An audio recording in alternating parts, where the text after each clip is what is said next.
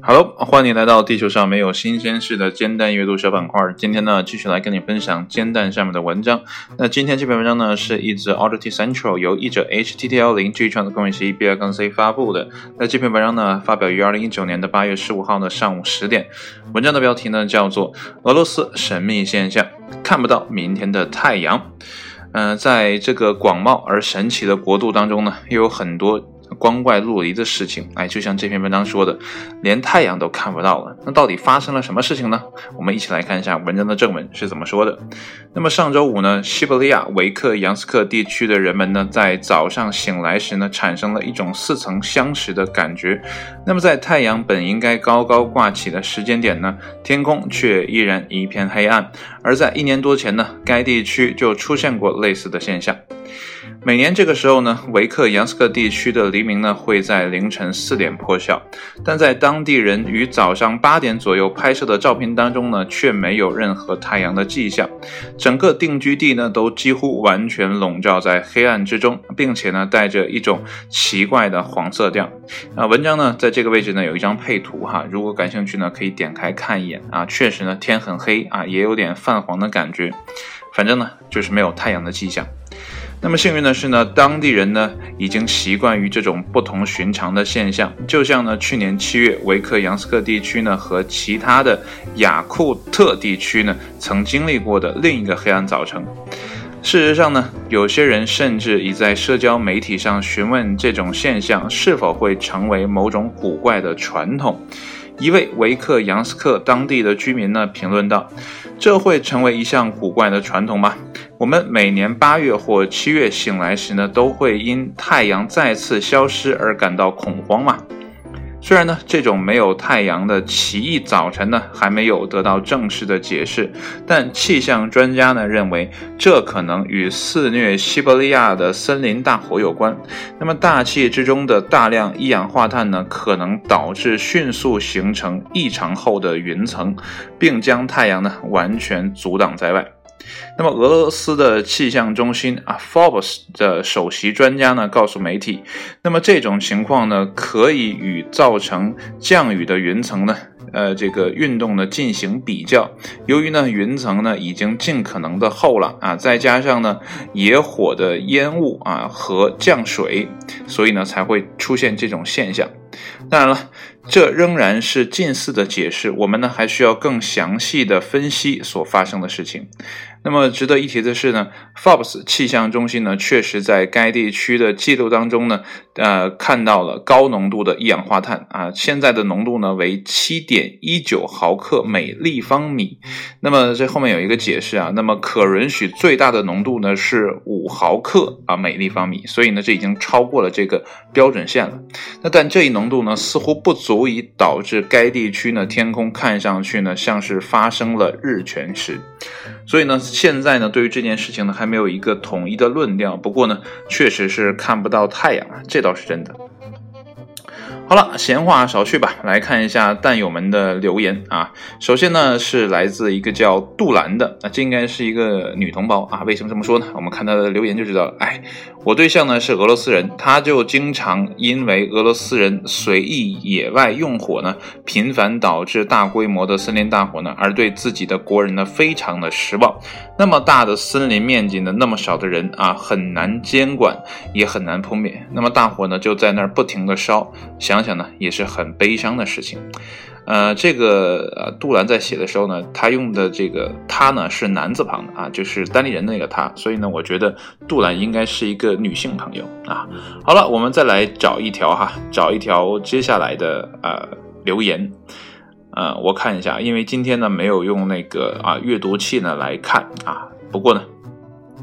呃，用这个也一样，直接用原文看的啊。接下来呢是，呃，李李斯啊，他说呢，这不和京津冀雾霾的时候一样吗？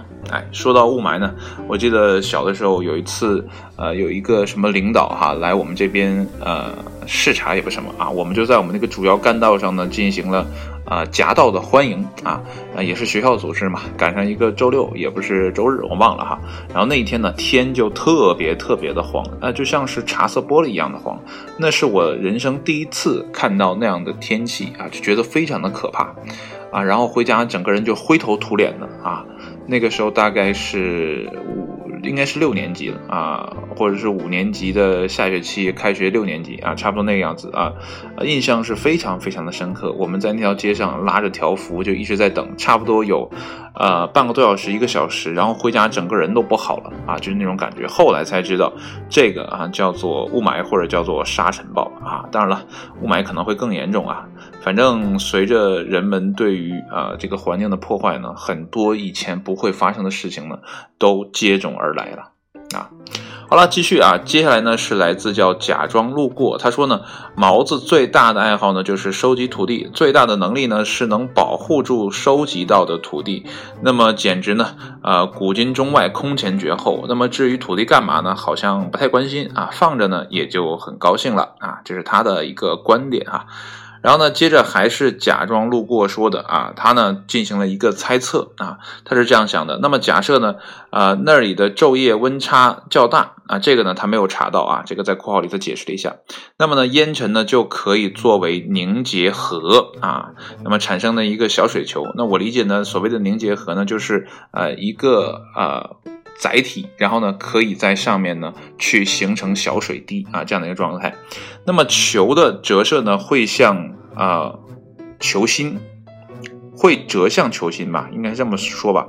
所以呢，光线呢就到了烟尘上了，而烟尘呢是黑色的，特别呢是遇水就更黑了啊，不透明，对光的吸收呢远大于不那么黑的粉尘和胶体。然后呢，就是小球的半径呢对。啊，面积的贡献呢是平方关系啊，这就使得每个烟尘的呃吸收面积增大。另外呢，啊如果没有风，那么这个小球呢会在空中形成一个啊球形的温场，那么吸收面积呢就更大了。那么按照这个模型呢，空气中只需要非常少的烟尘呢，就能把整个地方啊变得黢黑啊，变成黑夜。所以呢，烟尘的数量少到呃。落到地上都不需要能覆盖地面啊，就是他说这个数量一定会非常的少哈，都盖不住地面啊，这个那是多少呢啊？他说的也没有一个确数。那等太阳把烟尘加热，那么水球蒸发啊，它就会啊比环境呢热一点，那密度反转，那么折射反转，那么突然呢就可以晴空万里。呃，然后他后面还说了一句话：“我要是能去啊验证，就不在这里逼逼了啊。”所以呢，它也是一种猜测哈。当然了，这也是基于合理的一种想象的猜测。确实呢，有的时候在小小的微粒上面会集聚一些水滴。那么水滴一旦过重的话，我觉得会落下来吧，不至于一直在漂浮在空中吧？那得多大的一个呃浮力啊啊！当然了，它有个前提哈，就是这个昼夜温差比较大的时候，呃，地面的这个热量啊或者什么的，确实会给啊水呢造成一定的浮力啊。所以呢，这也是他的一种猜测啊。那文章呢到这儿呢就都完事儿了。啊，还有一些其他的留言，有的就是一些调侃的段子了，还有呢，有人质疑说，呃，太阳呢，嗯，在上面确实是有啊，在太那个它那个图片上有一个电线杆啊，在那个电线杆后面，然后有的弹友就说那是太阳，那也有弹友说呢那是灯光啊，路灯。所以不管怎么样吧，反正那边是很黑啊，这事儿呢是一定的。那到底怎么形成的呢？还有待进一步的观察。也有可能呢，他们只是一个乌龙啊，也许呢就是我们之前来的沙尘暴或者是雾霾，只不过呢他们没有见到过而已。当然了，考虑到文中提到的啊一氧化碳的啊这个量，以及呢山火的啊这种发生啊或者森林火灾的发生呢啊也不一定到底是什么原因啊，还期待后期呢能有一个解释。当然了，呃我不知道煎蛋网会不会继续关注这件事情，如果不会的话呢，这个事儿呢就是一个悬案了啊。那如果感兴趣的朋友呢，就只能自己去网上进行搜索了啊啊，你是用 Google 也好，还是用 Bing 也好啊，都要自己去啊搜检一下。好了，今。今天的文章呢，就跟你分享到这里，谢谢你的收听，我们下期节目再见，拜拜。